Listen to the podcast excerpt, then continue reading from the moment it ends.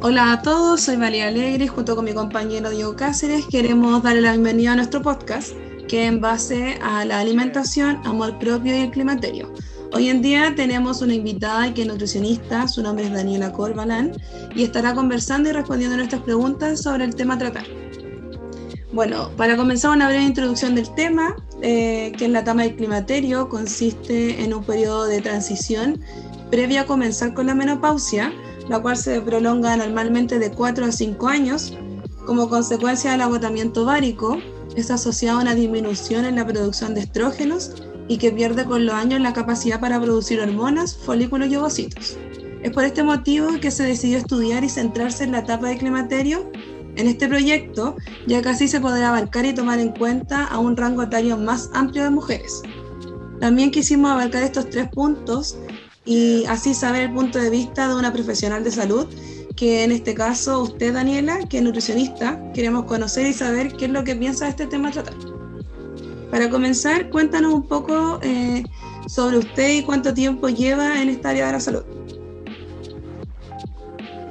Ya, bueno, les cuento un poco. Bueno, yo me llamo Daniela, Daniela Corbalán, tengo 30 años y desde hace 6 años que estoy trabajando en atención primaria.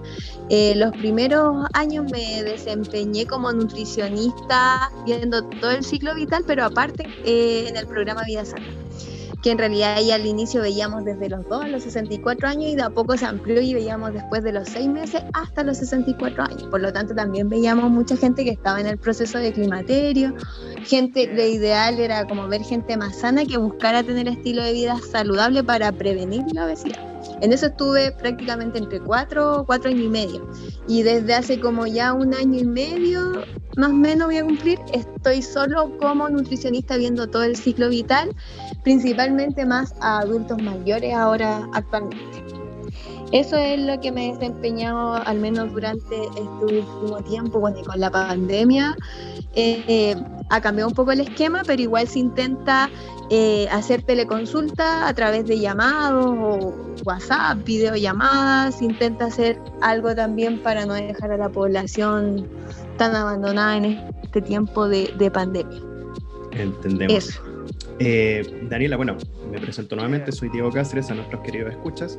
Eh, tú, como nos comentaste, trabajas solamente con el rango etario de adultos mayores o también con adultos? Mira, también veo adultos, lo que pasa es que en este minuto eh, tengo como 22 horas repartidas en un centro que vemos solo adultos mayor y las otras 22 horas eh, me derivan desde otros spam, no el que yo estoy físicamente, desde ese spam Lo Amor, que, que esto que es la Comuna Serrana, me envían eh, de todo, o sea, control del quinto mes, control sano en los tres años seis meses, clínicas de lactancia y también algunos casos cardiovasculares. Harto ah. control cardiovascular de allá, porque las colegas están un poco colapsadas, me lo envían a este centro que es de adulto mayor, que hay demanda, pero no tanto como en aquellos centros que ven todo el ciclo vital. Claro, entiendo. Y, sí, y, tú cuánto tiempo llevas trabajando entonces, eh, a priori, eh, solamente con el rango etario de adulto mayor? Desde que les dije más o menos, a ver, trabajé cuatro años y medio como solo lo que era vida sana y ahora un año y medio enfocada en este centro que se llama, es un centro de salud que se llama Schwarzenberg, que solo nos enfocamos en, en adultos mayores, en realidad de 60 años hacia arriba, vemos acá en este centro. Y por ende las otras 22 son en este otro consultorio. Entonces un año y medio bien, más enfocada en adulto mayor y el, bueno, pero todos los años anteriores, los otros, otros cuatro y medio, eh, fueron viendo todo el ciclo vital y mucho vida sana, que el vida sana en realidad la población que yo más veía, eh, yo estaba destinada sobre 20 años, de los 20 a los 64 años. Ah. Entonces ahí igual, en realidad podría decir que he tenido como la experiencia de ver todos los lados, es que eso es lo bueno de APS. APS te hace ver desde un niño que recién nacido desde las consultas de lactancia hasta un adulto mayor de 90 años, inclusive, de repente un poquito más. Claro. Eso. Dani, y desde el punto de vista profesional y de sus años de experiencia, eh, ¿crees que existe un sesgo como a nivel de cultura cuando una mujer llega a este periodo que es el climaterio? Em, bueno, eh, sí, se ven ciertos cambios. A ver, mira, principalmente yo creo que lo que le afecta a la mujer cuando comienza en esta etapa de climaterio, que hay, bueno, un trastorno hormonal en donde ya se ve perjudicada anímicamente, emocionalmente, eso sí o sí hace una diferencia en muchos aspectos del área salud, el área emocional y también en todo lo que tiene que ver con el físico de la persona, porque generalmente a veces conlleva otras enfermedades.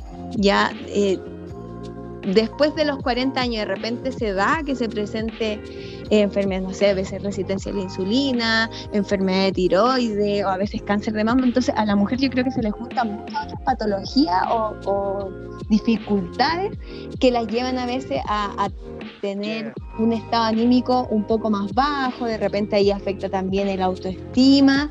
Y todo esto nos conlleva a que al menos yo veía ya en el consultorio, sobre todo en el programa de vida gente que estaba sufriendo de sobrepeso, obesidad y a la vez estaba pasando por este, esta etapa de climaterio, premenopausia, menopausia, que uno las ve como un poco más afectadas por el tema que cuesta más bajar de peso, por las cosas que yo les nombraba anteriormente, porque de repente vienen asociadas a la edad algunas patologías también.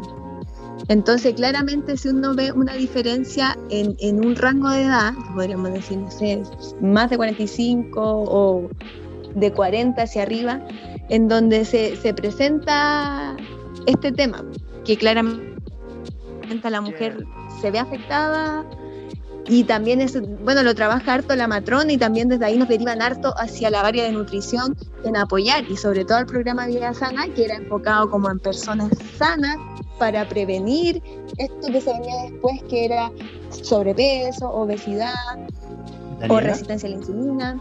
Eh, sí, dígame. Y lo que tú pudiste observar en cuanto a esto es, eh, por ejemplo, eh, más o menos un porcentaje eh, de las mujeres que llegan a este periodo, eh, cuántas desarrollaban así un, grado de depresión o como problemas con su propio cuerpo. Eh, es, muy recurrente o es algo que, que se lleva como oculto, por decirlo de alguna forma?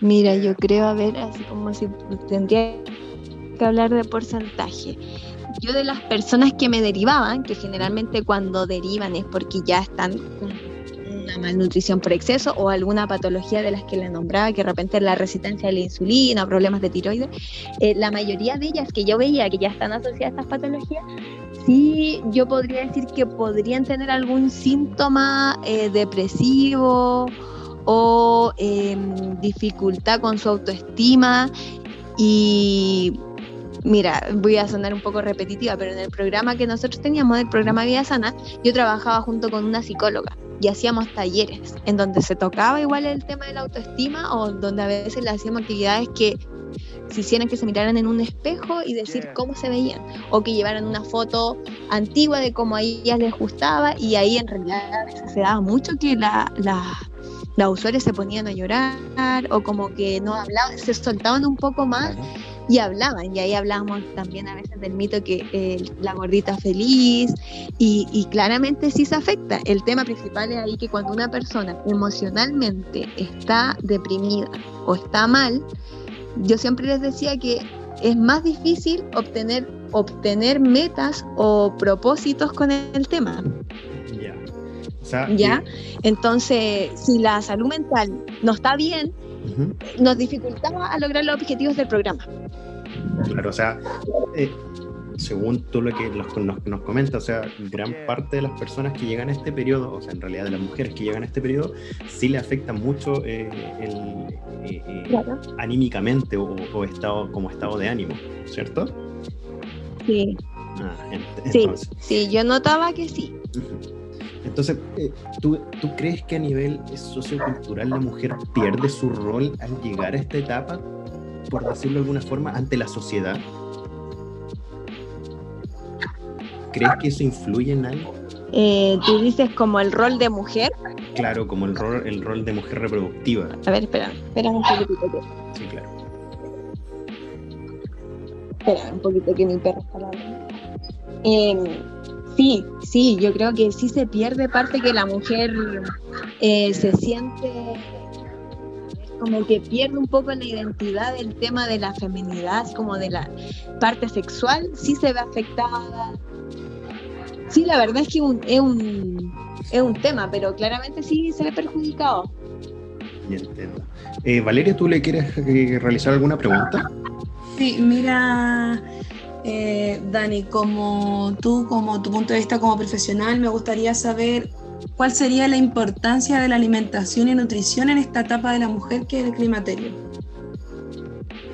Eh, ese es un punto importante porque, como hablamos, es, es una etapa en donde la mujer ya se siente a veces un poco dejada, deprimida y muchas veces se descuida la parte de alimentación. Ya se ve como, ah, ya estoy vieja, no me preocupo, pero es fundamental porque aquí también viene la edad en donde se vienen de repente eh, osteoporosis, artritis y hay alimentos que sí claramente nos ayudan al menos a poder conllevar eh, ciertas enfermedades eh, de mejor forma. Por lo tanto, poner un énfasis a la alimentación saludable, al ejercicio, a hacer deporte, a mantenerse activa, creo que es algo súper positivo y que la mujer generalmente lo deja de lado de repente en cierta etapa y sobre todo cuando está deprimida.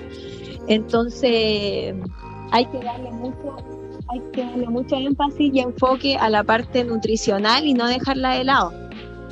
Asumiendo también que estamos en una etapa que es complicada, o sea, no hay que dejar de lado la parte de nutrición. Claro. Y eh, usted como profesional, Daniela, eh, ¿qué diferencia nota en relación a una mujer que está en la etapa de climaterio con una que aún tiene su periodo? A ver, la principal diferencia yo diría que el estado, muchas veces el estado anímico o, lo que hablamos que era la autoestima. es, muy marcado eso, ¿cierto?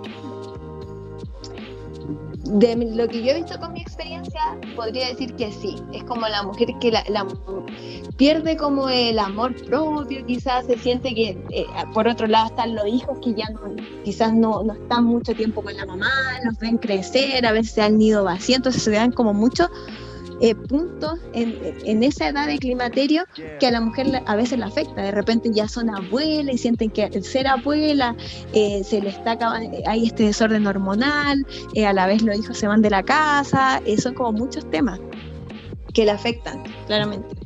Claro. Y, y a tu criterio, Daniela, ¿cuál crees que es el mayor reto que conlleva una paciente en esta etapa? ¿Cómo? ¿Me puedes repetir la pregunta? Que, a tu criterio, ¿cuál es el mayor reto que podría conllevar esta a una paciente? O sea, que podría llevar. ¿Aló? ¿Aló? ¿Me escuchas? ¿Aló? ¿Se perdió un poquitito la señal? ¿Ahí sí? Ahí sí escucho. Ya. Entonces, te, hago de nuevo la pregunta. Eh, ¿Cuál tú crees, a tu criterio, eh, y viéndolo más o menos, obviamente, de todo lo que hemos estado hablando, eh, cuál es el, el reto más grande que lleva una paciente que está en esta etapa? Ya sea como a nivel de su amor propio. en cuanto a, cómo se ve ella misma, mm, temas de peso. ¿Aló? Dani, ¿no escuchas? Alcancé a escuchar cuál es el reto más grande hasta ahí. Claro, que, eh, eh, el reto más grande que lleva una paciente eh, en esta etapa. Como con su amor propio, con el tema de la alimentación, con el tema de este, esta etapa que está pasando, que el climaterio, ¿cómo crees tú que a ella se le junta todo esto? Ya, yo creo que el reto más grande más allá que solo eh, quizás hacerlas bajar de peso, es que se sientan ellas tranquilas y seguras de sí mismas. Que se vuelvan a querer, por decirlo de alguna forma. Claro, eh, yo creo que lo que tenemos que hacer nosotros como profesionales de salud es darle herramientas para que la persona se logre sentir bien, ya sea del aspecto eh, psicológico, psicosocial, alimentaciones, actividades.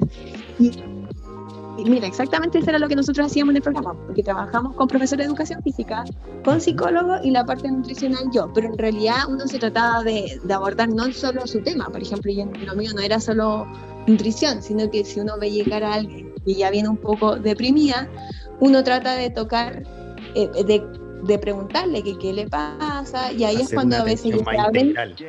Exacto, y ahí ellos te cuentan, no sé, por ejemplo, me estoy separando de mi esposo, o no sé, tengo un problema con un hijo, y primero uno se abarca en darle como escucharla, que se sienta tranquila, contener, y después enfocarnos quizás en el tema nutricional. Porque como yo insisto, si emocionalmente una persona no está bien, no se va a preocupar de la alimentación. Por lo tanto, ahí eso va de la mano va a estar, su peso quizás va a estar mal, su autoestima va a estar mal, no va a tener ganas, y el, tema del climaterio, el desorden hormonal, la persona se siente peor. Claro, entonces desemboca en, eh, la ansiedad, el pasar todos estos problemas con la comida y que no sea comida sana y todas esas cosas.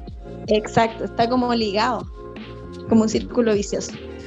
Bueno, ya estamos finalizando entonces con este podcast y entonces como bien nos dice Daniela, nutricionista, eh, la forma en la que el paciente eh, en el climaterio eh, se alimenta es más importante de lo que se considera.